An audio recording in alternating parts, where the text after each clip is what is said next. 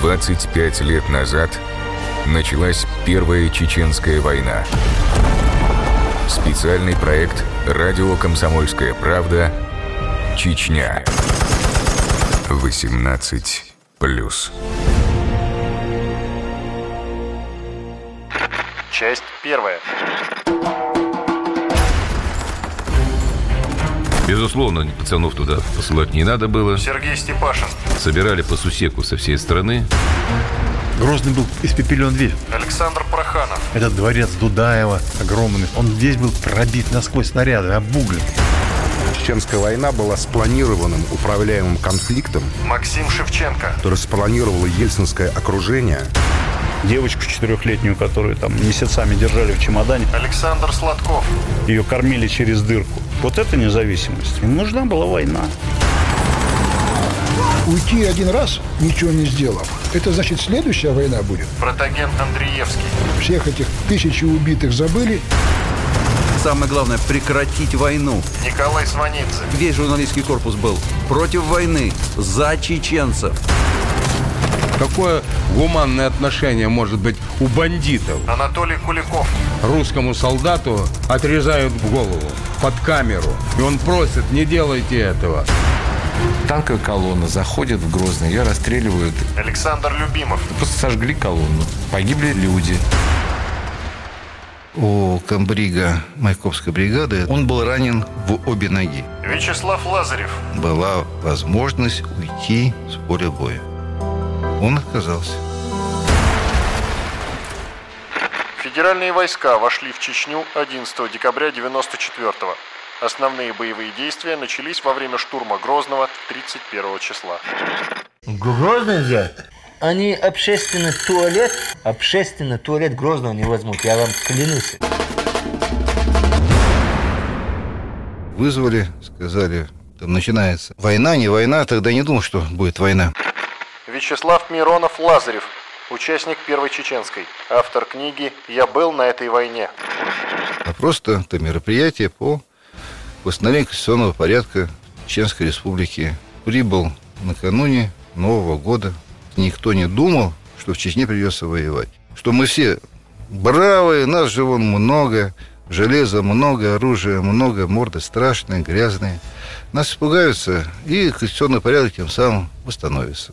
Все, кто бузил, разбегутся по домам, и мы, отметив это дело, тоже поедем домой. Но, к сожалению, все получилось несколько иначе.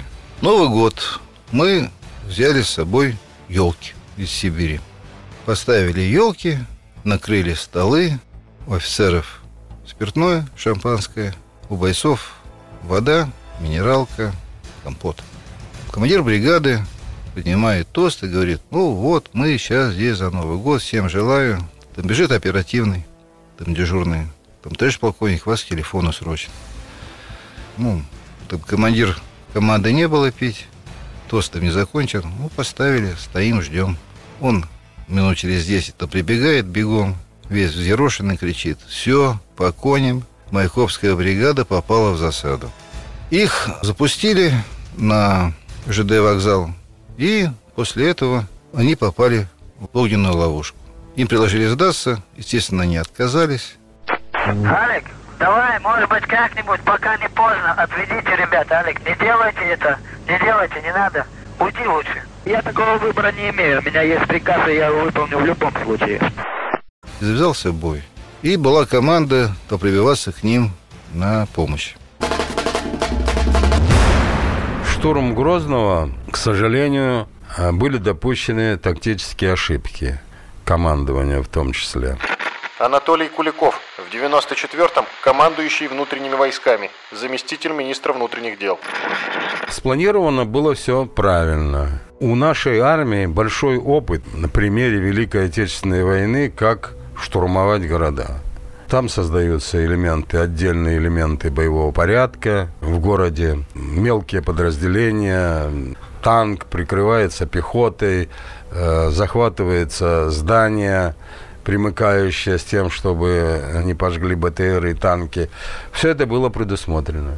Когда начали операцию по одному из направлений, не встретили никакого сопротивления. И командир бригады доложил, у меня свободная дорога, я могу до вокзала свободно. Я проверил, разведка доложила, никого нет. Ну, пожалуйста, давай, захватывай. Он прибывает на вокзал, захватывает вокзал, но не организовал боевого охранения, не заняли высотные дома на подступах. И, а тут Новый год, салют и так далее. И вот этот салют обернулся практически гибелью 131-й бригады. В этом трагедия. За несколько минут до начала Нового года, уже когда началась эйфория среди военнослужащих, э, внезапное нападение со всех сторон, пожгли танки. В одном танке мы насчитали с Квашниным свыше 20 пробоин из гранатомета. Практически против наших федеральных сил воевала хорошо подготовленная армия. И я помню, когда полномасштабная военная операция развивалась, как она шла. Александр Проханов, писатель. Грачев хвастливо заявил, что одним э, полком можно покончить со всем чеченским воинством и поставить Дудаева на колени. И тогда эти войска, десантные войска и знаменитая и печально известная Майкопская бригада, они вошли в Грозный.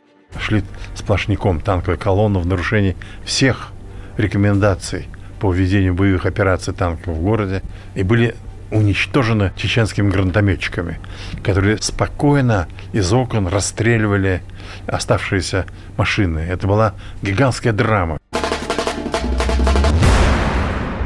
Танк это все-таки э, какое-то прикрытие брони. Протаген Андреевский, генерал-майор, в 96-м замкомандующего Северокавказским округом внутренних войск МВД, комендант Чечни. А вот идти под шквальный огонь в одном бронежилете, знаете, сколько надо людей положить? Без танков тоже невозможно, просто надо грамотно его использовать. Танк подавляет одним выстрелом, там разносит пол этажа, и там, если оттуда стреляли, то уже больше стрелять не будут. А если ты из автомата будешь по ней стрелять, ты будешь стрелять, пока тебя не убьют, или ты его не убьешь. Без танка, без бронетехники э, штурмов не бывает. Ведь любой штурм начинается с огневой подготовки. Что это такое? Это артиллерия работает и авиация. И только тогда уже двигается вперед пехота, когда подавлены все огневые средства. В Чечне этого делать было нельзя. Но это мирный город, там половина людей живет, там бабушки, дедушки, особенно русскоязычные, они же жили в этих домах. Ну как город разбомбить? Хотя, когда уже во время штурма, все равно пришлось бить, и, и, если оттуда, из этого здания оказывалось сопротивление, то уже били, не, не оглядываясь. Но э, вот это основная проблема, что нельзя войти в город без огневой поддержки. А ее в полном объеме применять нельзя. Это свой город. Вот особенность какая. Чечня в огне, здесь не Афган. Приказ войти войскам отдан, И мы вошли, но не стрелять, Ведь тут же дети. Колонны шли, духи жгли, Дым простирался до Москвы, Но кто же нам за боль и кровь друзей ответит? После того, как наконец дошло до наших командиров, что это предстоит долгая мучительная война, тогда стали собирать группировку. Александр Проханов продолжает. Ее было собрать очень трудно. После 91 года Россия практически не имела армии. Все эта великая советская армия, она была уничтожена, разгромлена, рассыпана на части. Офицеры ушли, солдаты пребывали в состоянии ужасном. Туда собирали по каплям. И ее двинули на Чечню. Она была еще не, не срослась, в ней не было командиров, в ней была абсолютно раздробленная, расколотая структура. Причем эти солдаты, они несли на себе всю беду этого времени. У них не было идеологии. Я согласен с западной оценкой, что другая бы армия за 40 дней такой город штурмом не взяла бы. Александр Сладков, журналист телеканала «Россия». По моим данным, тогда в Грозном безвозвратные потери 2000 человек. Ну, это много. Это была битва, настоящая битва, в которой гибли мирные люди, много мирных людей гибло. Военные гибли, боевики гибли. За каждый дом, за каждый этаж шел бой. И дома переходили из рук в руки. И э, артиллерия стреляла в упор прямой наводкой. По танкам били, использовали бронетехнику. Жили-то на передовой и жили в Грозном в госпитале, в подвале. Каждый, наверное, минут 5-10 приносили или раненых, или убитых, или тех людей, которые умирали на наших глазах. Мы снимали это дело все. Как резали ноги, как солдат там лежал, просил помочь, говорил, что он молодой, ему надо жениться, тут же умирал. Это в кадре без склейки, там его накрывали одеялом, перед этим подвязывая челюсть. Как эти врачи бедные работали без остановки. Ну, то есть вот это вот штурм Грозного был, да, это серьезное мероприятие, очень серьезное испытание для российской армии. Конечно, я был перепуган достаточно. Ну, ну, можете себе представить, жить месяц там в бункере, рядом, когда умирают люди, рядом, рядом один за одним, там приносят раненых, врачи эти с с черными мешками под глазами, когда ты пьешь коньяк и не пьянеешь, этот бронежилет, от которого сердце выскакивает, БЖ-1 там тяжеленный. Люди, с которыми ты говоришь, потом они уходят в небытие. 25 лет назад началась Первая Чеченская война. Специальный проект «Радио Комсомольская правда. Чечня». 18 плюс. Часть вторая. Свобода – вещь дорогая, за нее надо платить кровью. Шамиль Басаев. И мы платим за нее кровью. Но своей свободы мы все равно добьемся. Любой ценой. Как был подготовлен штурм Грозного? Вячеслав Миронов Лазарев, участник Первой Чеченской, автор книги «Я был на этой войне». Представьте, вас ночью там привезли на окраину города, дали карту 1945 года, где целых районов еще не обозначено, отключили уличное освещение, сбили таблички в городе, у вас иной навигации, кроме как этой карты и компаса, больше у вас ничего нет. Местное население к вам настроено категорически отрицательно. Дома превращены и оборудованы для ведения уличных боев. Уличная канализация оборудована для перемещения скрытого с землей, а также для подрыва. Была дана команда брать населенные пункты с минимальными потерями со стороны, в первую очередь, личного состава, мирного населения с минимальными разрушениями. Ну вот нас учили в военном училище. Мы все смотрели и воспитаны на фильмах про Великую Отечественную войну. Когда враг бежит, надо его преследовать. На его плечах заходить э, или выходить в населенные пункты, давить его, загонять в горы. И вот когда из, из Грозного там даванули, духов, они ломанулись в горы. Хорошо.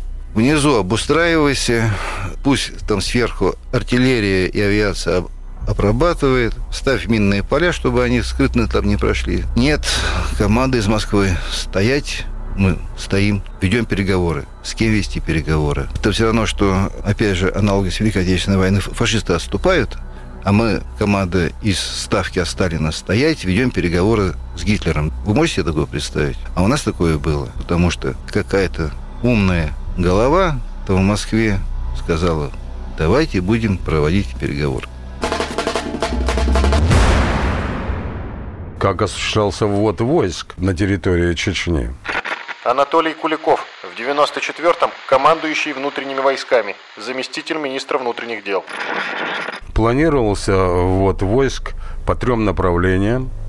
Два направления было э, с запада, одно по осетинской территории, другое было по, тоже по осетинской, но севернее со стороны Моздока, по северной части Сунжинского хребта, а один по южной части Сунжинского хребта со стороны Осетии. И один маршрут был со стороны Червленной. К сожалению, вооруженные силы не были готовы воевать на своей территории.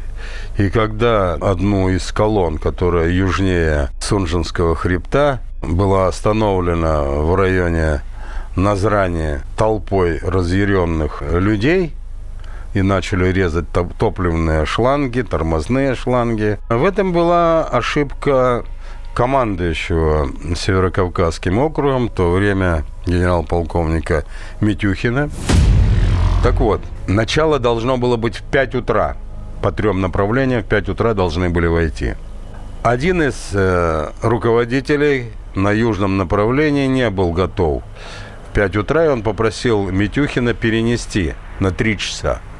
Митюхин дозвонился до министра обороны и получил разрешение на перенос. Хотя в час ночи это было еще никому не известно. И вот утром я прихожу в 5 утра на командный пункт, сигнала нет. Я звоню в центр боевого управления. Почему нет сигнала? Он говорит, да, командующий договорился с министром о переносе. И я матом выругался. Я говорю, что вы творите? В 8 утра на Икажевском перекрестке, там авторынок. Вы не пройдете его, там никто не пройдет. Там уже будет народу полно. Так и случилось. Вот так был сорван плановый ввод. А потом, когда вошли в часть территории, там, конечно, сгруппировались, получили первые жертвы и затормозился ввод. Предыстория. Первая Чеченская война началась в 91 году после развала Союза. Сергей Степашин в 90-е в разные годы руководил Федеральной службой контрразведки, ФСБ, МВД. Был главой правительства. Когда люди, которых поддержали, в том числе в Верховном Совете кое-кто, пришли к власти в Грозно.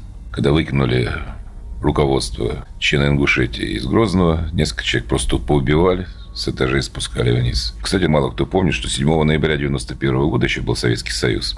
Когда было ясно, что там творится, Ельцин, Борис Николаевич, тогдашний президент РФСР, при существующем президенте СССР, писал указ о введении чрезвычайного положения в Грозном, Чечне.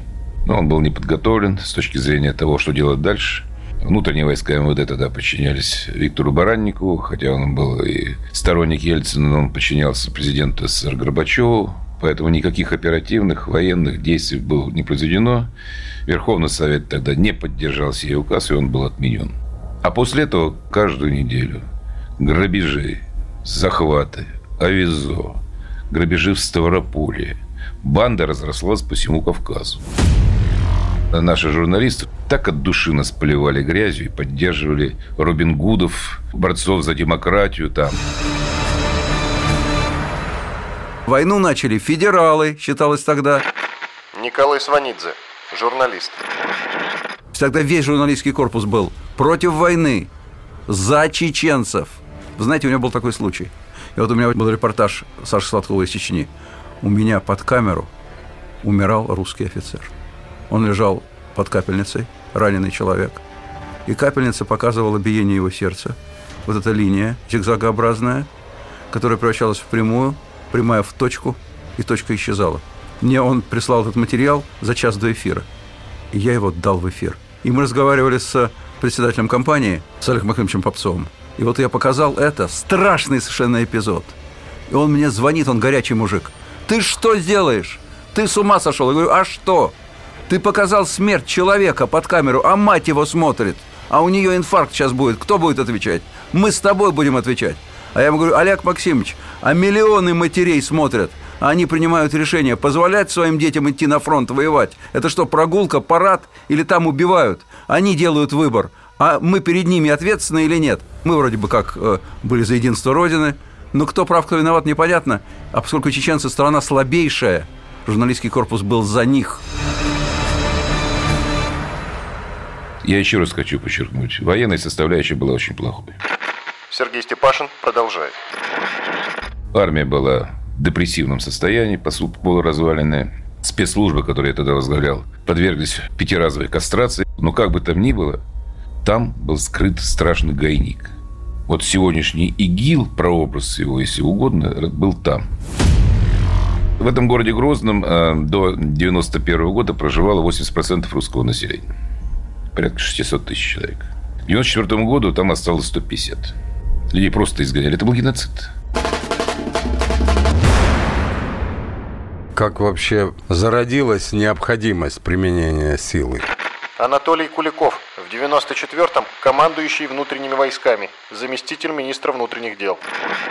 Я стоял у начала планирования в целом операции по вводу войск в Чеченскую республику. Не Дудаев был у истоков самостоятельности Чеченской Республики, а Верховный Совет в ноябре 90 -го года объявил о суверенитете Чечено-Ингушской республики. Дудаев был в то время командиром дивизии в Тарту тяжелых бомбардировщиков. И говорил своим курсантам, что вот если бы на необитаемом острове жили только одни чеченцы, то это была бы чистая раса и идеальное, так сказать, человеческое общество. Его пригласили э, туда, когда уже в Чечне в 91 году образовался общенациональный конгресс чеченского народа. И он был приглашен туда как генерал. Образовалась группа националистов, так называемая Конфедерация народов Кавказа. И мечта Конгресса этого Кавказского была от моря до моря создать республику, халифат. Плюс после того, когда Борис Николаевич произнес Вы возьмите ту долю власти, которую сами можете проглотить. Там начался разгул преступности. И я послал в 93 году группу документирования разведчиков на все КПП, которые беседовали с людьми, изгнанными оттуда. Проводница рассказывает, как ее насиловали в вагоне. Преподаватель института рассказывает, как под угрозой оружия заставляли ставить зачет. Девочка 13-летняя из Слепцовска рассказывает, как ее насиловали 15 бандитов. Как вы думаете, такой режим похож на существование самостоятельного государства? Это был первый и главный признак того, там бандитское государство. В России у нас мы могли это терпеть? Нет. Решение политического руководства страны готовить операции по наведению конституционного порядка в республике. Это было в конце июля 1994 года.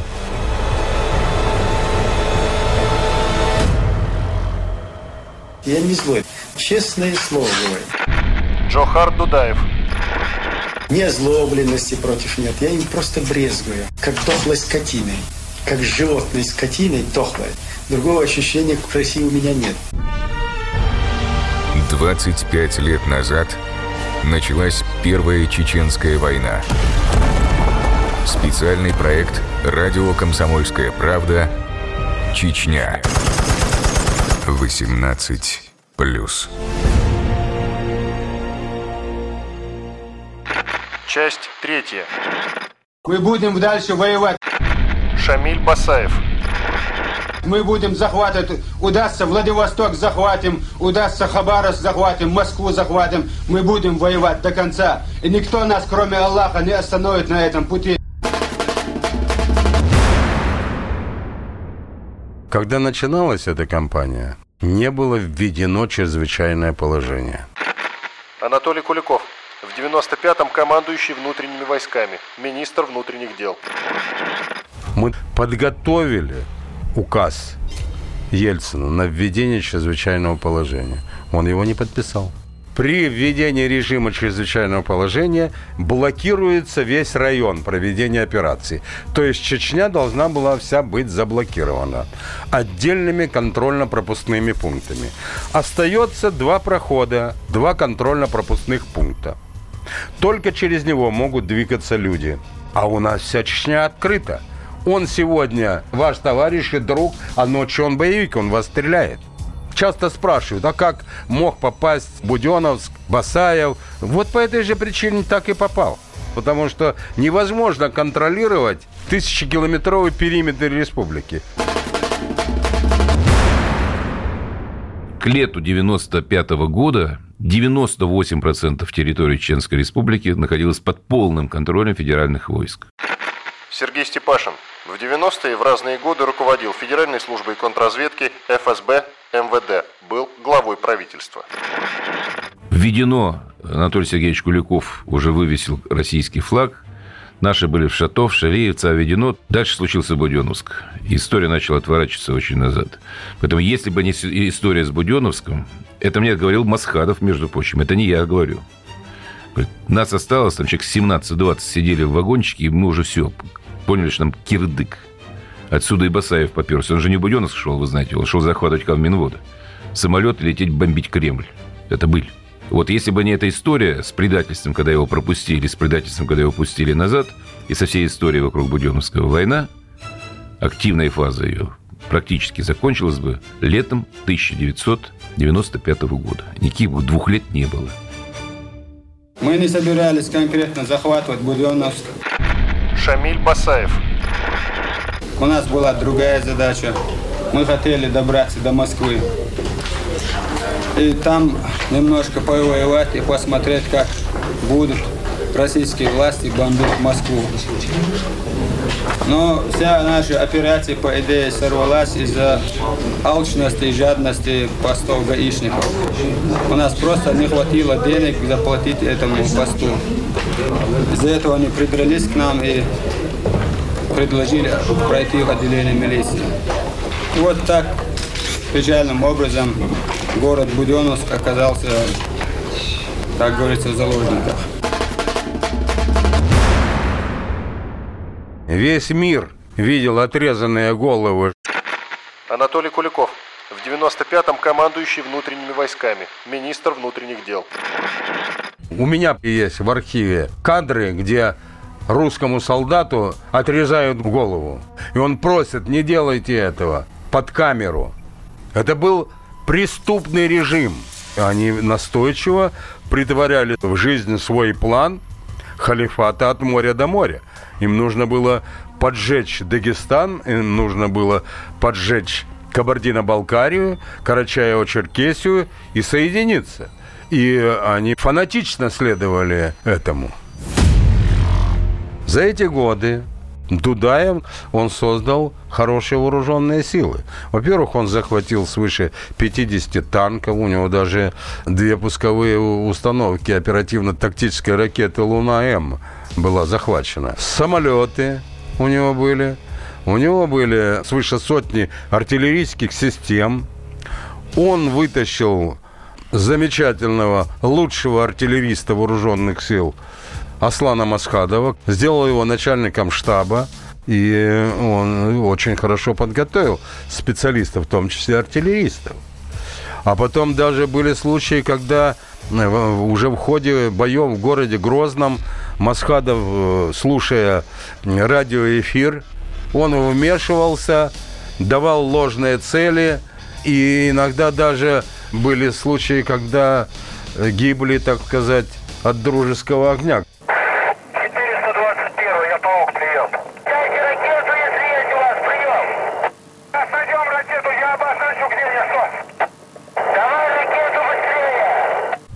Понимаете, сколько факторов? Мы проводим успешные операции. Уже к маю месяцу практически освободили всю равнинную часть. Начали операцию в горной части Чечни.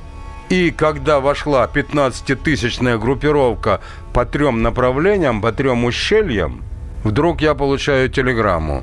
Ельцин присылает Грачеву, Куликову. Авиацию не применять, а войска уже вошли на 15 километров в горы. Уже артиллерия не может их поддерживать в ущельях. Не может, потому что это неэффективно. Только авиация может поддержать. И мы получили радиоперехват. На Веденском направлении полевой командир докладывает Масхадову. Меня бьют, я не выдержу. А он ему говорит, продержись до нуля часов. Я договорился обо всем мы им устроим концерт. Я получаю радиоперехват, я не понимаю, о чем идет речь. Что же это за концерт? Ко мне приходит командующий фронтовой авиации, генерал Антошкин, и говорит, я применять авиацию не буду. Есть приказ президента и начальника генштаба. Представляете? Мы подставляем под удар 15-тысячную группировку.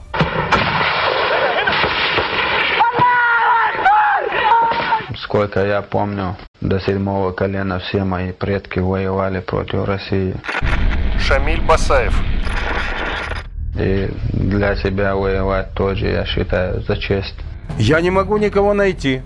Грачева нет, мой министр в Китае, э, Черномырдин в Сочи, Ельцин в Завидово. В стране никого нет.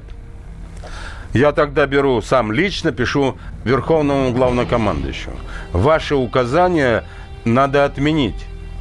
Прошу представить мне право применять авиацию своим решением. Нахожу Черномырдина в Сочи. Ему рассказываю. А он говорит, да применяй. Я говорю, как применяю? Есть приказ начальника генштаба не применять на основании распоряжения президента. Но потом Филатов мне звонит и говорит, ваша телеграмма доложена президенту, он отменил свое решение, применяйте. Таким образом, мы уже 15 июня практически освободили всю горную часть Чечни. В Москве плохо просто представляли, что реально происходит в Чечне. Оказывается, как потом стало известно, э, некий Курбанов, представитель Дудаева в Москве, покрутился здесь где-то в каких-то кругах, добился вот этого распоряжения. И об этом мне уже Масхадов рассказал, когда были у нас переговоры летом 95 -го года. Хотели Кремль штурмовать. Шамиль Басаев. Как вы уверены в том, что вы смогли бы это сделать? Ну, это уже второй вопрос, понимаете. Главное, мы могли бы его хорошенько разрушить. Про другое я не знаю, но душу отвести мы могли. Главное, я открыл бутылку и выпустил джина. Люди уже знают и без меня, что делать. Аслан Масхадов и Джахар Дудаев. Оба великолепные офицеры, Александр Сладков, журналист телеканала «Россия». блестящие командиры и специалисты военные. Джахар Мусаевич – это летчик, дальняя авиация. Последняя должность командир дивизии в Тарту. Аслан Алиевич – артиллерист, начальник артиллерии дивизии, который выражал готовность защищать позицию центра Москвы в Прибалтике. Но люди, которые не смогли себя положить на алтарь счастья народа своего чеченского. Ну, Джахар Мусаевич, он был поставлен в тяжелую ситуацию. Он заканчивал нашу академию военно-воздушную, учился, они жили у нас, в Монино, в гарнизоне. Я встречался с ним в ноябре 94 года. Мне показалось, что он уже ну, не совсем был связан с реальностью. Или он играл сумасшедшего, или он был им. То, что касается Масхадова, если бы он, а, попросил бы прощения за нападение на Дагестан, это А. И второй, если бы он вошел в альянс с центром, то, может быть, мы сейчас говорили о нем как об одном из лидеров Чеченской республики. Но история преподнесла лидеров и посильнее, и поотважнее, и более дерзкие, и более готовые отдать себя за народ. Это обывательское понимание, что если Дудаева сейчас убьют, и на этом все изменится по воле значит, российской стороны. Джохар Дудаев. Уверяю, в десятикратных беды увеличатся. Я сделал заготовки, при котором они будут молить Бога, чтобы я воскрес.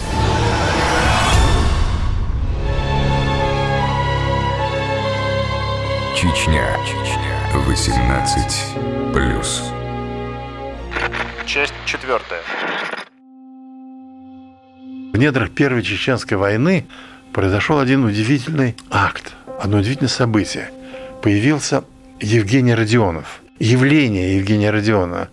Александр Проханов, писатель.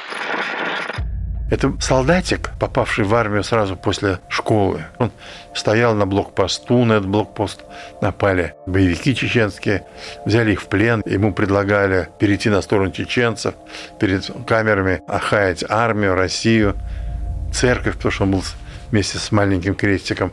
Он отказался, ему отрезали голову. И та его матушка, Любовь Васильевна, поехала туда добывать его тело, Мы с Сашей Фурзиковым, тоже Да. такой же отец несчастный Да. из Ишкаралы, на Пасху 16 апреля мы пошли в дом к Шамилю Басаеву, в Ведено. Мы пришли в дом к его матери. Мать накрыла на стол, нас угостили чаем. Пришел Шамиль, и все правила гостеприимства он выполнил. То есть он чаем напоил, сам с нами пил чай, но сказал, что он в плен не берет, это обуза, То есть он всех убивает. Наших детей у него нет. Ну, мы вышли от него. Буквально два километра мы отошли. Нас догнали всадники на лошадях за шкирку. И там какая-то сараюшка, бывший птичник. Нас туда бросили. Сашу Фурзикова застрелили на моих глазах. И вот меня сильно избили. И уехали. Я сутки лежала на его мертвой руке. У меня перелом позвоночника. И я выползла с трудом. Там уже чуть ниже, под горой, стояли наши десантники. Тело откопали, отправили в Россию. А второй раз она поехала голову добывать.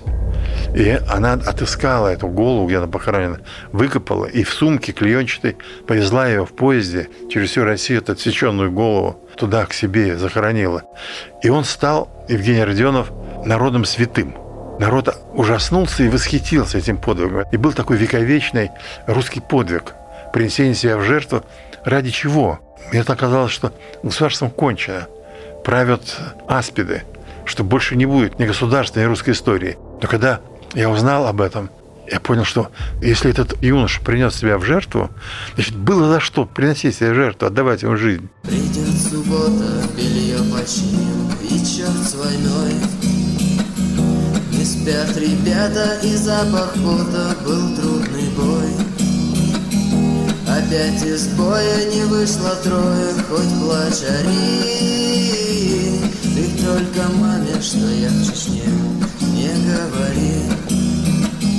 Опять из боя не вышло трое, хоть плачь ори.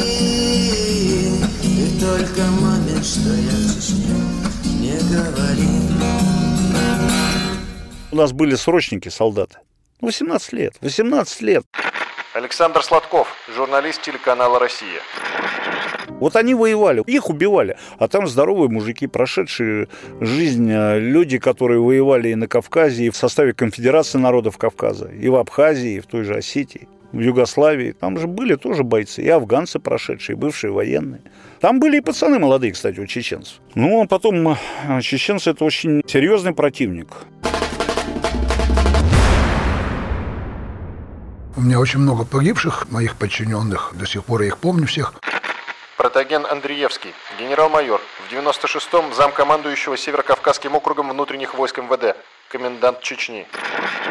Только из моей личной охраны погибло из 11 человек э, шестеро ребят. Причем это были простые офицеры, прапорщики, которые еще приехав из Чеченской республики, еще не получали даже вовремя заработную плату. Тогда платили с большими задержками. И зарплата была такая, что, извините меня, на одни сапоги там дочке или жене, наверное, не хватало. Запомнил самоотверженность, когда вот человек на земляном полу ест, пьет и спит там. Там грязь ужасная в Чечне, ужасная просто грязь. С ноября месяца по март включительно невозможно пройти. Вот если вступил на поле, то полметра квадратных сразу к ноге прилипает. Это такая ужасная грязь, не смывается ничем. Чисто глина какая-то липкая, невозможно. Там не так холодно, как у нас здесь, минус не, не каждый день. И вот постоянная грязь, сырость это. Люди, конечно, вот в этом молодцы наши. Ни один солдат бы в мире не смог так находиться. чеченскую кампанию погибло 15 генералов. Это немало. Александр Сладков, журналист телеканала «Россия». Погибли дети генералов. У Георгия Ивановича Шпак, у Константина Борисовича Поликовского. Это были обычные офицеры, которые воевали, погибли. Сколько генералов было ранено? Были те, что, ну, допустим, Атраковский, уважаемый морской пехотой, да вообще всеми этот вот генерал, который умер. Я назову Колю Майданова. Человек, который был командиром полка, героем Советского Союза, который высадил спецназ, потом понял, что он высадил не туда, вернулся, забрал пацанов и, улетая, он получил пулю ну не шальную, а стреляли именно в него. И умер в небе, как орел. Саня Жухов, который с борта Майданова спускался вниз и понял, что если он по лебедке поднимет сейчас себя, то один раненый спецназовец останется, которому тут же перережут горло. И он, понимая, что он сдается в плен, он прицепляет раненого. Я когда разговаривал с одним человеком, это пожилой грузин, я ему говорю, слушай, ты мне скажи, а ведь вы таскали трупы этих боевиков, а какие были ранения? А он говорит, очень много колотые. Я говорю, понимаешь, ведь осколки тоже дают колотые ранения. Он говорит, поверь мне, сынок, я, говорит, кавказский человек, я знаю, что такое рана от ножа.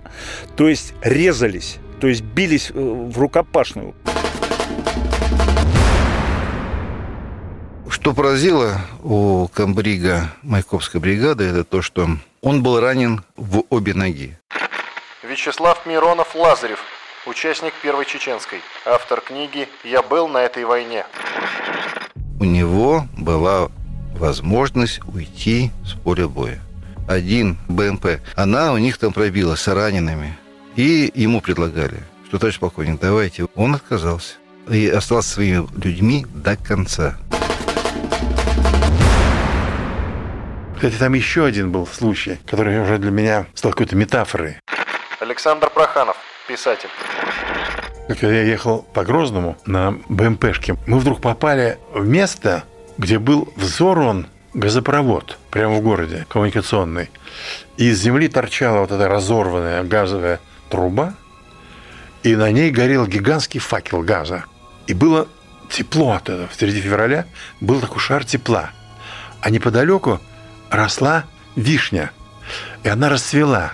И стояла эта белая цветущая вишня. И этот взорванный черный клык газопровода, и эта боевая машина, и черный страшно разоренный город. Я подумал, что опять Вишня говорила о том, что возрождение возможно, что цветение возможно, что среди этого ада возможны человеческие отношения, возможно чудо преображения. 25 лет назад началась Первая Чеченская война. Специальный проект «Радио Комсомольская правда. Чечня». 18 плюс. Часть пятая. Москва правила, а премьером был Васаев. Александр Сладков. Вспомните бандитское похищение генерала Шпигуна.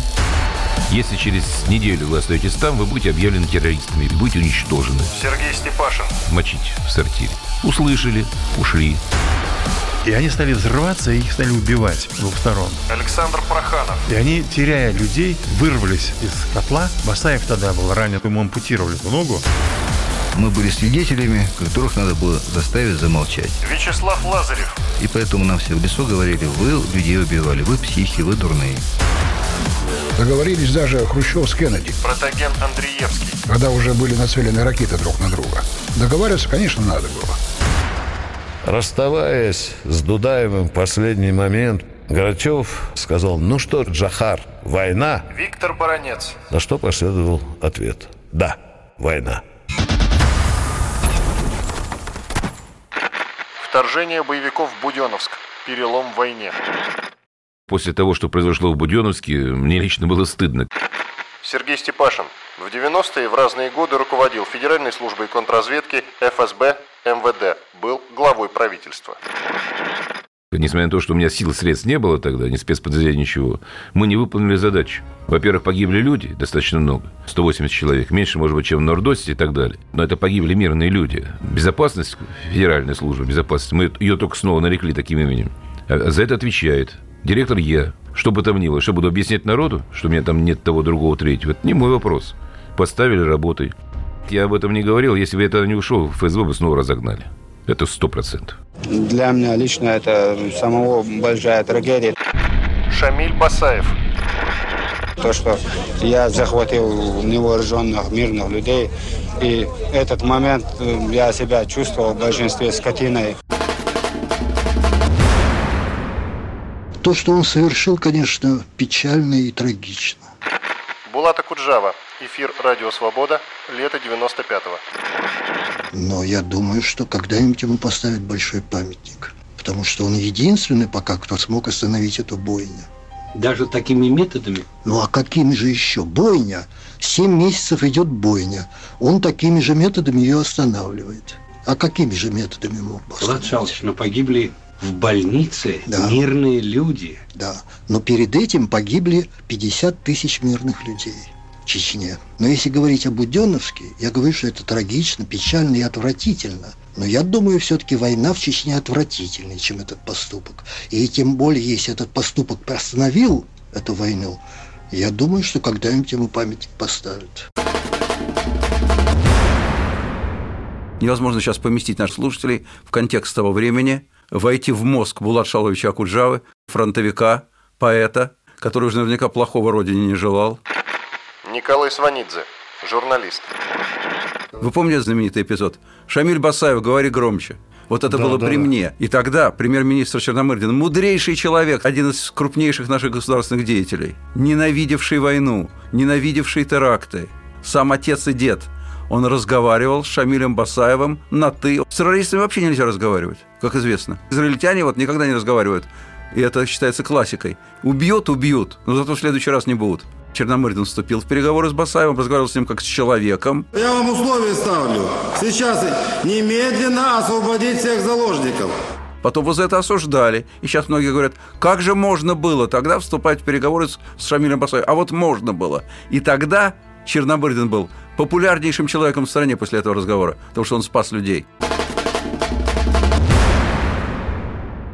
Москве нужен был военный конфликт, Максим Шевченко, журналист. который с периодичностью то затухает, то поджигается опять. Поэтому когда-нибудь Буденовский теракт тоже нам станет известно, почему Ельцина в этот момент не было в России, а Черномырдин вел в прямом эфире переговоры с террористами, фактически делая террористов политической частью политического пространства. Где это видано? Какое правительство под камерой ведет такие переговоры? Поэтому я думаю, что это все страшные и грязные вещи. Как раз Буденовский теракт возник на фоне мирного процесса, затухания, когда война выдуманная война естественным образом, как говорится, подходила к своему разрешению, каждый раз что-то возникало. С обеих сторон были действующие по единому замыслу силы, которые были заинтересованы в том, чтобы эта война продолжалась до того момента, когда она мгновенно исчезла. Не забудем, что в тот момент уже была раскрыта правда о страшной депортации чеченского народа во время Великой Отечественной войны, сталинской. Николай Сванидзе, журналист. И чеченский народ сам по себе своей историей трагической, он вызывал сочувствие. И казалось, что эта война, вот эта вот первая чеченская, да, уже в 90-е годы, это как бы повтор вот этой страшной, повтор той несправедливости, которая была осуществлена над чеченским народом в 1944 году. Уж так его помяли танковыми гусеницами. Кучу народа истребили, погрузили в телячьи вагоны, отправили в казахскую степь голую. И теперь снова за что? За что? Вот это имело очень серьезное значение тогда.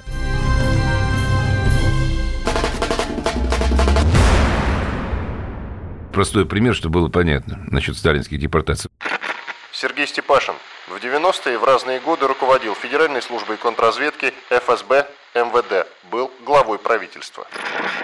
Во-первых, перестройка, что называется, вернула чеченских. Даже раньше еще. Еще при Алексее Николаевиче Косыгин пошел большой возврат, а затем уже при Николае Ивановиче Рыжковом, вы знаете, далее. Когда законодательно была признана антизаконная депортация, была проведена реабилитация. Конечно, память была, многие же пострадали, что там говорить. Но один простой пример. В январе 95 года ко мне, я еще был в Моздоке, привезли документы. С дома в Катаяме, пригород Грозного, там отдельные дома жили, там жила чеченская элита.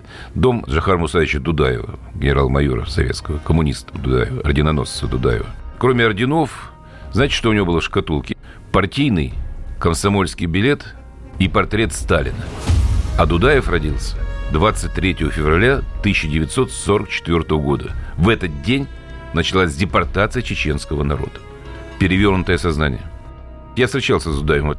Одержимый человек, как говорит наш патриарх про сумасшедших. Единственный, наверное, народ на земле, вообще ни во что не верующий, бездуховный, безнравственный и отстал от уровня развития человечества, безнадежно и надолго. Это русские.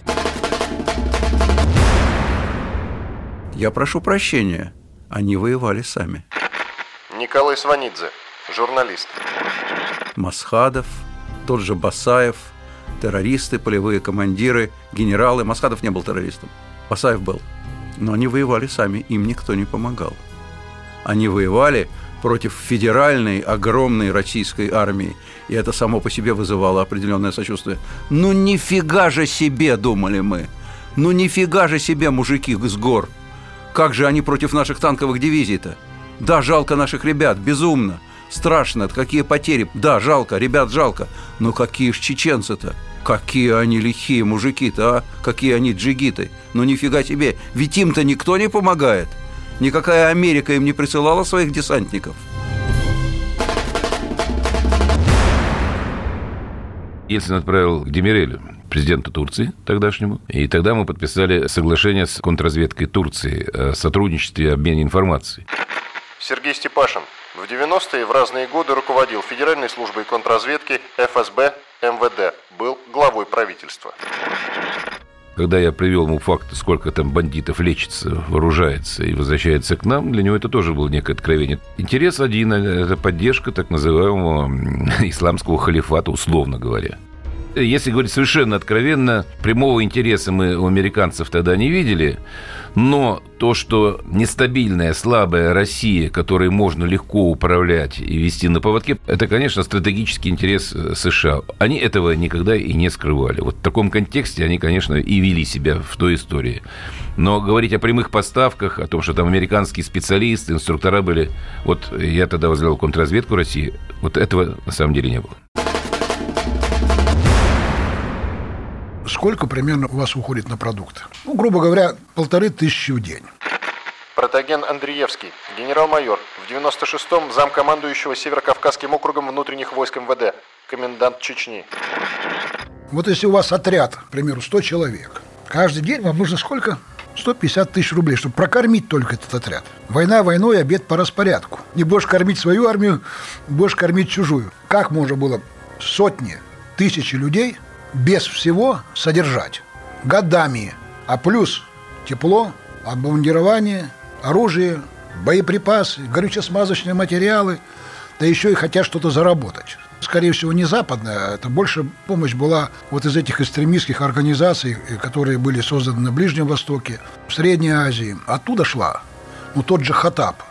Вот он был, был послан для того, чтобы контролировать эти деньги, и он их контролировал, распределял. И деньги эти возились через Азербайджан, через Грузию. Седали на счетах потом. И Турция э, лечила боевиков и возили их в Турцию лечиться. Без финансирования это движение бы заглохло через неделю.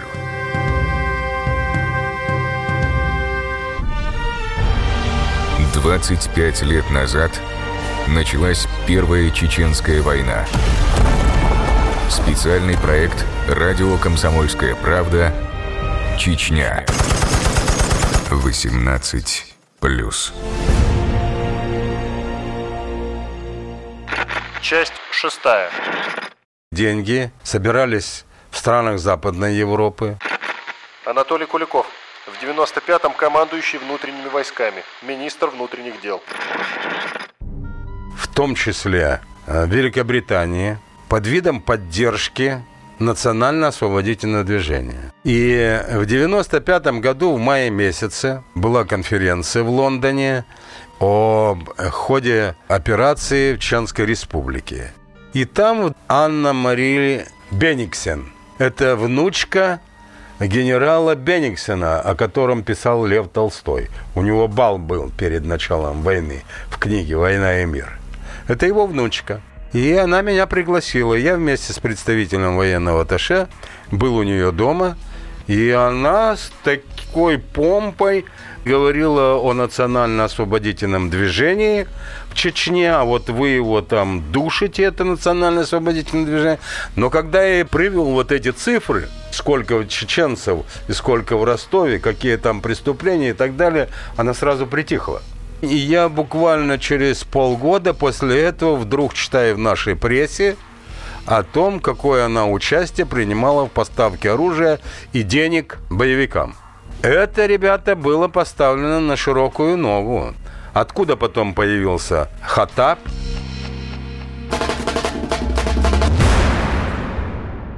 Западный никто никогда ничего не спонсировал вообще. Максим Шевченко, журналист. Какие-то, наверное, фонды, может с Ближнего Востока отдельные. Но главные спонсоры терроризма сидели в Москве, потому что за каждого заложника выплачивались выкупы наличными. И это были миллионы долларов, которые налично передавались на территорию Чечни. А заложников были, помимо известных, о которых мы знаем, еще была масса неизвестных. Сотни, тысячи людей захватывались, но не чеченцами. Банды были интернациональными. Вот, например, сына коньячного завода в Кизляре, там банда была, в которой ходили дагестанцы, осетины, русские и чеченцы. И он содержался на территории Чечни. То есть это было место, где действовали интернациональное криминально-террористическое сообщество которое немыслимо было без курирования со стороны спецслужб, самых разных. И я думаю, что не западные спецслужбы там задавали главный тон. Поэтому все финансирование террористической активности велось изнутри России. Банд подполья финансировалась внутри страны. Как можно вот извне деньги переводить? Каким образом? Вот объясните мне. Когда вас внутри страны расхищались абсолютно государственные бюджеты, наличные ходило огромный черный нал, когда у вас только там в аэропорту Внуково, я помню, остановили контейнер, который из Дагестана прилетел, забитый там деньгами. Миллиарды, по-моему, 17 миллиардов было перевозилось наличным. Вот так и финансировалась террористическая война. Это вообще внутренняя была манипуляция разных структур криминально-капиталистических в борьбе за собственность. Все использовали Северный Кавказ и Чечню как наиболее болезненную точку Северного Кавказа в борьбе за передел сфер влияния внутри России. Это вообще не агрессия внешних сил на мой взгляд. Хотя международный терроризм там присутствовал, но это были десятки, может быть, сотни людей.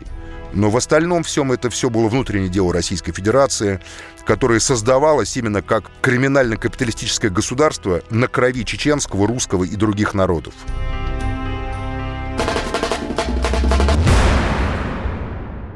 Кто оплачивал? Ну, не Москва точно. Александр Сладков, журналист телеканала «Россия». Я разговаривал с чекистами, которые говорили, как только мы получаем данные, что транш идет, за траншем следует обострение на фронте в Чечне. Я знаю высказывание Наполеона. Для того, чтобы начать войну, мне нужно всего три вещи. Во-первых, деньги.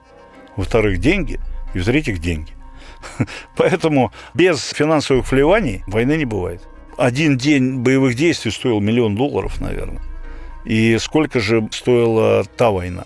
Если мы говорим о последующих боевых операциях и специальных операциях против бандитского подполья в Дагестане, где одного боевика в лесу обеспечивали до 60 людей сочувствующих и пособников.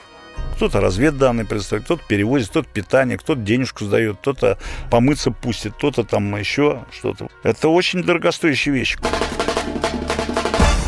дагестанском городе Хасавюрт Александр Лебедь и Аслан Масхадов объявили о том, что достигли принципиального согласия по вопросу о политических взаимоотношениях Чечни и России. Вопрос о независимости Чечни более не является препятствием для окончательного развода враждующих сторон и прекращения боевых действий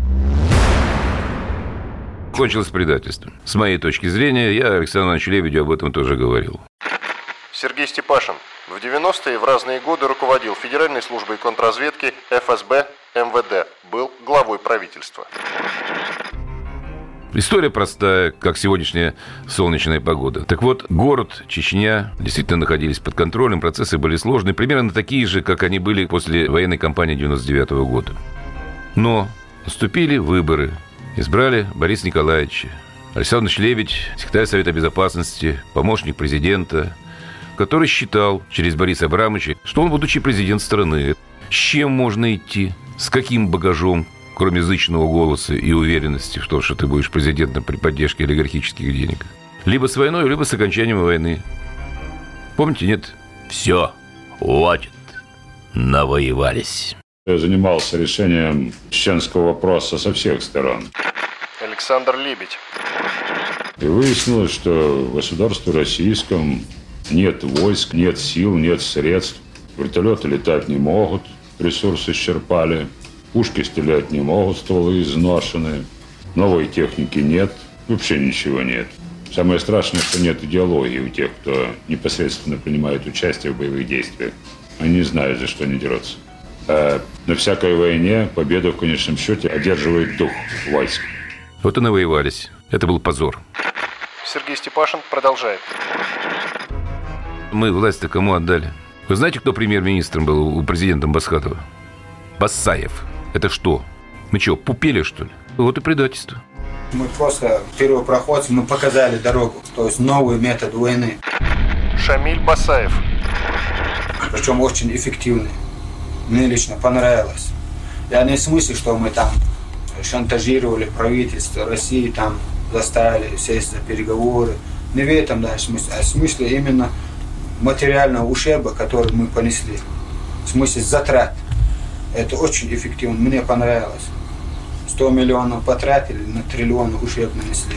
Потому что для нас сейчас главное это чем хуже России, тем лучше для нас.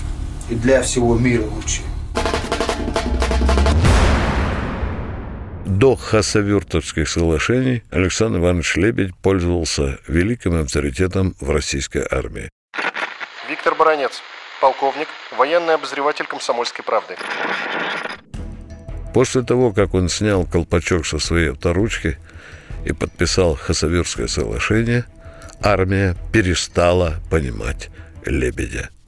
Я разговаривал с десятками наших офицеров, которые говорили, Виктор, скажи, пожалуйста, а ради чего мы положили тысячи людей там и остановились в самый решающий момент, когда надо было покончить с чеченским терроризмом.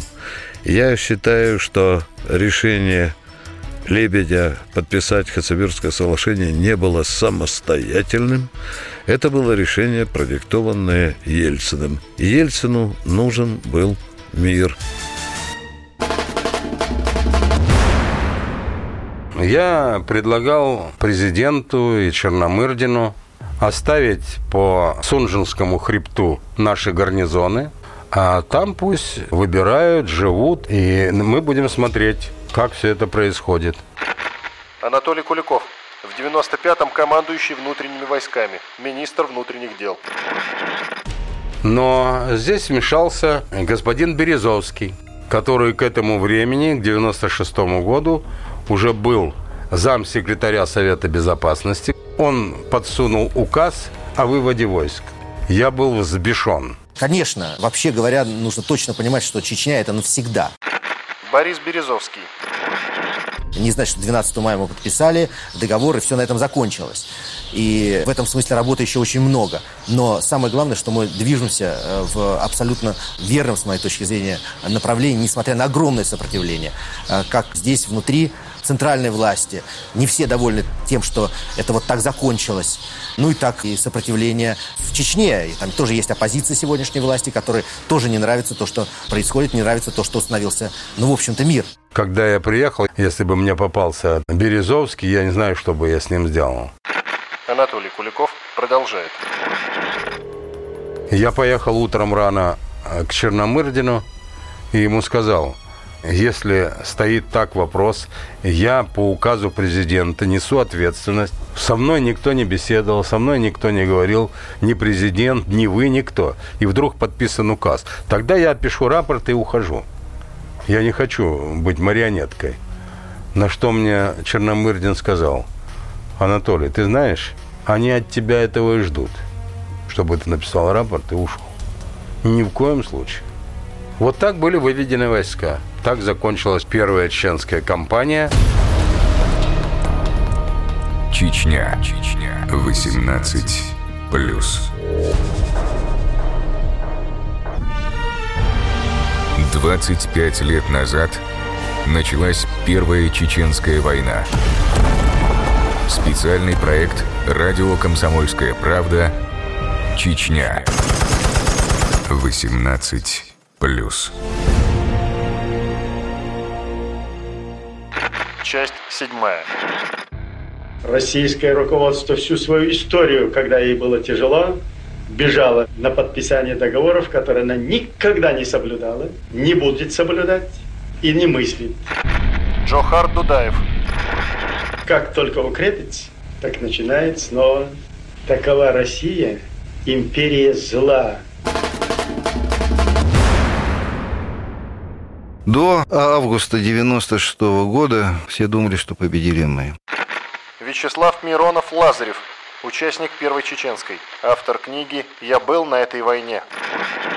Но когда Москва и сонм предателей московских подписали Хасавюрское соглашение 5 августа 1996 года. Но это было предательство, и была эвакуация, все драпали оттуда. И получилось, что победы-то нет, ее украли. И потом в течение месяца 13 офицеров-прапорщиков, принимавших участие в первой чеченской кампании, покончили жизнь самоубийством, потому что они посчитали это предательство. Но на тот момент там не было никакой там реабилитации, никаких льгот, никакого статуса участника боевых действий ни у кого. Мы были свидетелями, которых надо было заставить замолчать. И поэтому нам все в лесу говорили, вы людей убивали, вы психи, вы дурные. До сих пор там не дана правовая оценка и не привлечены виновные по статье измена Родине, предательство. Я считаю, что нужно дать правовую оценку и наказать виновных. Я бы расстрелял, скажу честно. В стране был мрак. У меня двухмесячный запой, наверное, был. Когда домой вернулся, я получил командировочные. Там получали мало денег и нерегулярно. Идем мы с сыном, а сыну было 7 лет тогда. Довольный, счастливый. Жена идет сзади плачет. Говорит, ты что ревешь-то? Я же дома, я вот там живой, все прочее. Да, там, там раненый, все прочее. Но я же живой. Видишь, видеоплеер купили. Мы же с тобой мечтали так давно. Она говорит, а, ну не такой же ценой. Мы были свидетели, которых надо убрать. Свидетели позора страны, свидетели позора Министерства обороны, Кремля. Заканчивалось на наших условиях, но они не хотели с этим согласиться. Протоген Андреевский, генерал-майор, в 96-м замкомандующего Северокавказским округом внутренних войск МВД, комендант Чечни. И само чеченское руководство, оно тоже переоценило себя. То есть практически оно не владело ситуацией во всей республике. Но Лебедь это подписал, особо не согласуя это ни с кем. Он на себя взял ответственность. Понятно, что это политические были амбиции. Ну, типа того, кто выиграет войну в Чечне, тот будущий президент России. Тогда вот Такая ситуация у нас в стране была. Видимо, ему очень хотелось стать президентом России. Кто больше всего не хочет войны, это военные. Ведь уйти один раз, ничего не сделав, это значит следующая война будет. Так она и случилась. Потому что мы все подписали, все оставили, всех этих тысячи убитых забыли, и через два года по новой пошли туда. Потому что невозможно было, не решив проблему, оставить ее так. Проблема не решена. Ну и позорно выходили, конечно. Все оставили и вышли для перелома ситуации оставалось немного для того, чтобы вот эту кучку бандитов добить окончательно. Там был значительный отряд чеченцев, это были и ополченцы. Александр Сладков, журналист телеканала «Россия». Это были и представители старых органов ЧК, МВД, и именно из них формировались потом э, управление ФСБ по Чеченской Республике, МВД по Чеченской Республике. Другое дело, что мы их потом бросили и многих предали. Это да. Это в нашем стиле, который мне очень не нравится, когда мы вышли из Чечни. Но ведь много чеченцев, которые воевали э, за нас. После вывода войск из Чечни, они же не были забраны э, на каком-то особом положении с предоставлением жилья, работы. Мы их там оставили. И их резали, закатывали в бетон. Но все равно, когда мы пришли во второй раз, они снова влились в ряды и служили, и сейчас служат. И это были надежные люди. Масхадов оказался заложником обстоятельств, в которые попал. Анатолий Куликов, в 95-м командующий внутренними войсками, министр внутренних дел. Мне много раз приходилось с ним беседовать и на переговорном процессе. Он прямо говорил, Анатолий Сергеевич, я понимаю, что мы Россию не победим. И тогда, кроме нас с тобой, никто не остановит эту войну. Ты же видишь, что гибнут люди, и люди не, не самые плохие гибнут в этой войне. Давай остановим. Он говорит, а что я могу сказать? Что я объясню своим соплеменникам? Начали войну и потом что, сдались русским? Я, ну, мы же подготовили по военному блоку, вы будете иметь отряды самообороны. Мы все делали, чтобы как бы попытаться и сохранить там лицо. Когда об этом стало известно Дудаеву, он там взбесился, назвал его «ты ослинная голова», на Масхадова, что ты творишь, я не признаю никаких подписанных переговоров. Мне сам Масхадов говорил, он умолял нас не уходить. из Чечни. Он, вы уйдете, мы передеремся между собой. Потому что каждый чеченец себя видит первым лицом.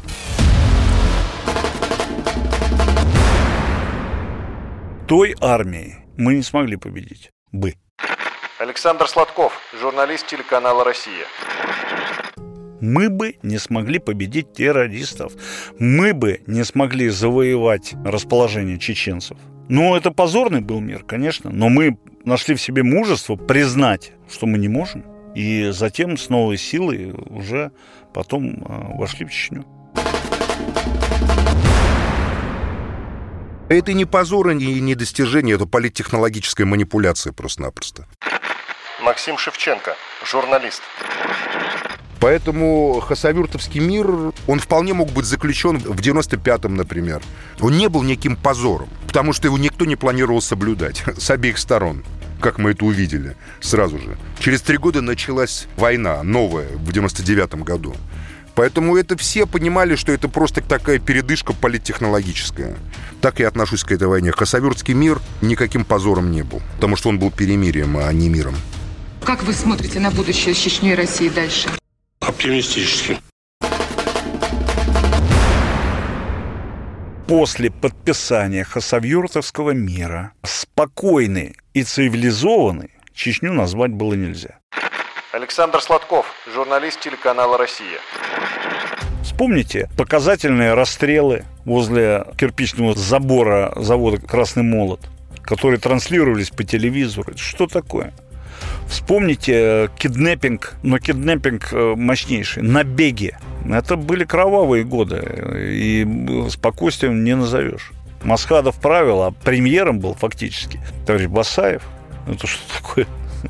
Вспомните совершенно бандитское похищение генерала Шпигуна, наш официальный представитель МВД Чеченской Республики.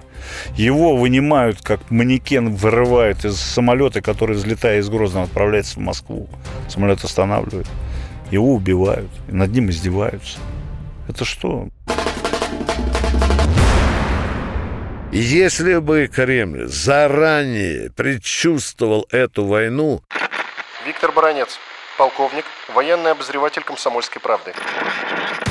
И если мы проникали в каждый аул, каждое село, в каждый город, если мы в глаза-глаза говорили с чеченским народом, никогда мы не потеряли те тысячи российских солдат и офицеров, которых мы похоронили в Чечне. Этой войны можно было избежать. Для меня стало страшным сведения о том, что Борису Николаевичу генералы говорили, давайте, Борис Николаевич, встретитесь с Дудаевым вот в Кремле, Пригласите его в Кремль. Еще ничего не потеряно. Можно с этим человеком говорить.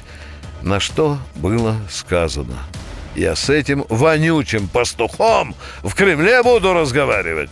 И мы все в Министерстве обороны, в Генштабе трепетно ждали результатов переговоров Грачева и Дудаева.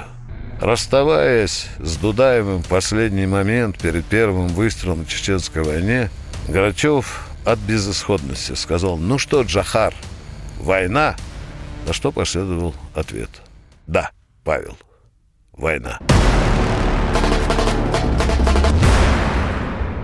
Мы встречались с ними со всеми. Я общался с Дудаевым, с Масхадовым.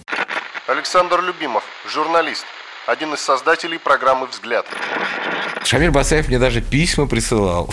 У нас с ним была переписка всяческая. Ну, то есть эти люди до определенного момента очень хотели договориться. Понятно, что они исходили из своих интересов. Откусить кусок собственности, особенно нефть была интересна, открыть границы. Но это уже вопрос переговоров. А с определенного момента они поняли, что ну все, теперь просто мы умрем. И они просто уже, ну, они, они шли на смерть, зная, что они умрут. Так и получилось. Нет худа без добра. Скажу сейчас очень кощунственную, может быть, такую вещь, за которую меня будут критиковать все, кому не лень. Сергей Степашин. В 90-е в разные годы руководил Федеральной службой контрразведки, ФСБ, МВД. Был главой правительства. Если бы эти шакалы не вперлись в Дагестан, кто его знает, может быть, так была бы вот эта велотекущая шизофрения, которая происходила в этой Чеченской республике. То, что они подставились, И то, что армия уже стала несколько иной к 99 году, у нас все-таки хоть, хоть плохой, но был свой опыт. Вот. И то, что было то, о чем все у нас любят говорить, что должна быть политическая воля, она была. 25 лет назад началась Первая Чеченская война. Специальный проект «Радио Комсомольская правда. Чечня». 18 плюс. Часть восьмая. Имейте в виду, все, война закончилась. Мятежников вы разгромили. И этот краткий период между Хасавюртовским миром и Второй Чеченской люди сумели мобилизоваться. Александр Проханов, писатель. Руководство собрало армию, сумело добыть аккумуляторы для танков. Вторая Чеченская война была очень драматична. Во-первых, уже умолкли кинескопы наших либералов. Поднялся дух войск. И это была война победная. Очень жестокая война, победная. И ее победили не только силой оружия.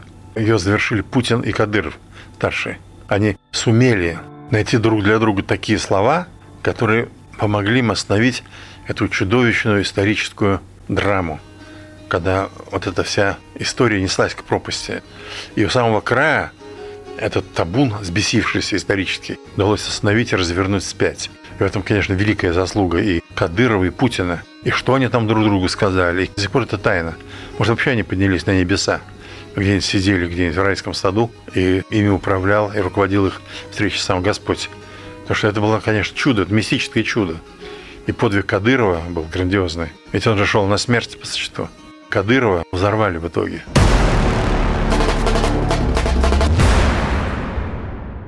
Мне позвонил мой друг, ныне покойный начальник штаба чеченского ОМОНа Бувади Дахиев. Говорит, Саня, Масхадова обложили, завтра будем брать.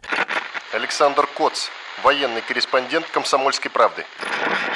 Первое интервью плененного Масхадова дадим тебе. Бувади встретил меня в аэропорту и говорит, извини, Саня, я тебя немножко обманул, у меня просто сын родился, я тебя позвал попраздновать, знаю, что ты просто так не прилетишь. А дело было 8 мая 2004 года. Он говорит, ну что-нибудь придумаем, проведем спецоперацию, еще что-нибудь. В итоге я сидел с фотографом Володей Веленгуриным вечером 8 мая и думал, что же нам делать? Я говорю, ну пойдем хоть на парад завтра сходим на стадион «Динамо». Я вот помню отчетливый момент, когда парад уже кончился, я подошел к сотруднику НТВ и такое ощущение, что рядом грохнулся с небоскреба огромный трактор. То есть раздался сильнейший, не знаю, это взрывом не назовешь, это вот именно какой-то такой удар. Меня опрокинуло на трибуну. А, я сразу увидел, что у меня кровь на руках, причем почему-то сразу понял, что не моя. Повернул голову к вип-сцене, а я стоял от нее буквально в 15 метрах на трибуне и понял, что первого президента Чеченской Республики Ахмад Хаджи Кадырова больше нет. То есть там начали вытаскивать его, вытаскивать других погибших. Началась дикая стрельба событие трагичное и для семьи Ахмада Хаджи Кадырова, и для республики в целом, потому что все-таки, ну как к нему не относись, как какие его слова не вспоминай, но во многом благодаря старшему Кадырову все-таки начался некий процесс умиротворения самой агрессивной части чеченского общества. Правда ли, что вы раньше сказали, что каждый чеченец должен убить 150 русских, чтобы попасть в рай? Нет, я говорил в 95-6 году, а призывал чеченцев убивать столько, сколько вы можете. Я не говорил 100, 150, 200, я говорю, сколько можете. Я тогда призывал к джихаду. Так что это тоже не секрет. Но 150 я не говорил. Вторая чеченская война отметилась некой гуманизацией работы федеральных войск. Если в первую Чечню просто сносили города и села, то во вторую все-таки перед тем, как идти на штурм, пытались э, договариваться с боевиками. Иногда это получалось, иногда нет. В Крыму еще будет бойня. Джохар Дудаев. Украина еще схлестнется с Россией.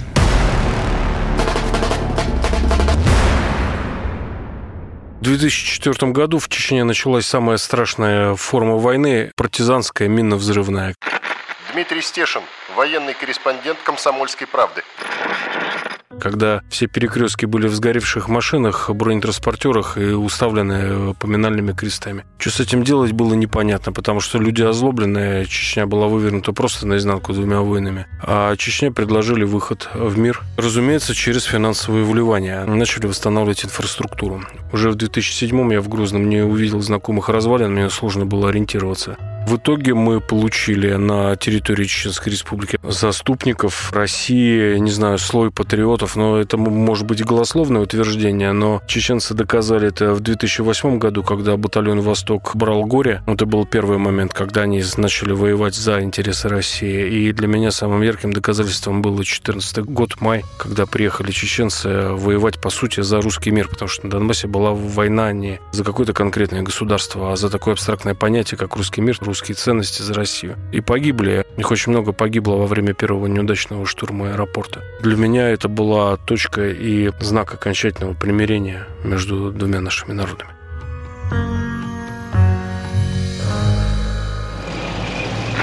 Важный момент. В 94-м, за несколько недель до официального ввода российских войск в Чечню, Грозные уже пытались брать штурмом.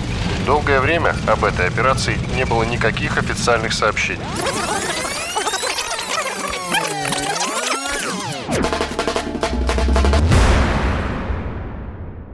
Пусть не скажет, кто принял решение заводить ОМОН.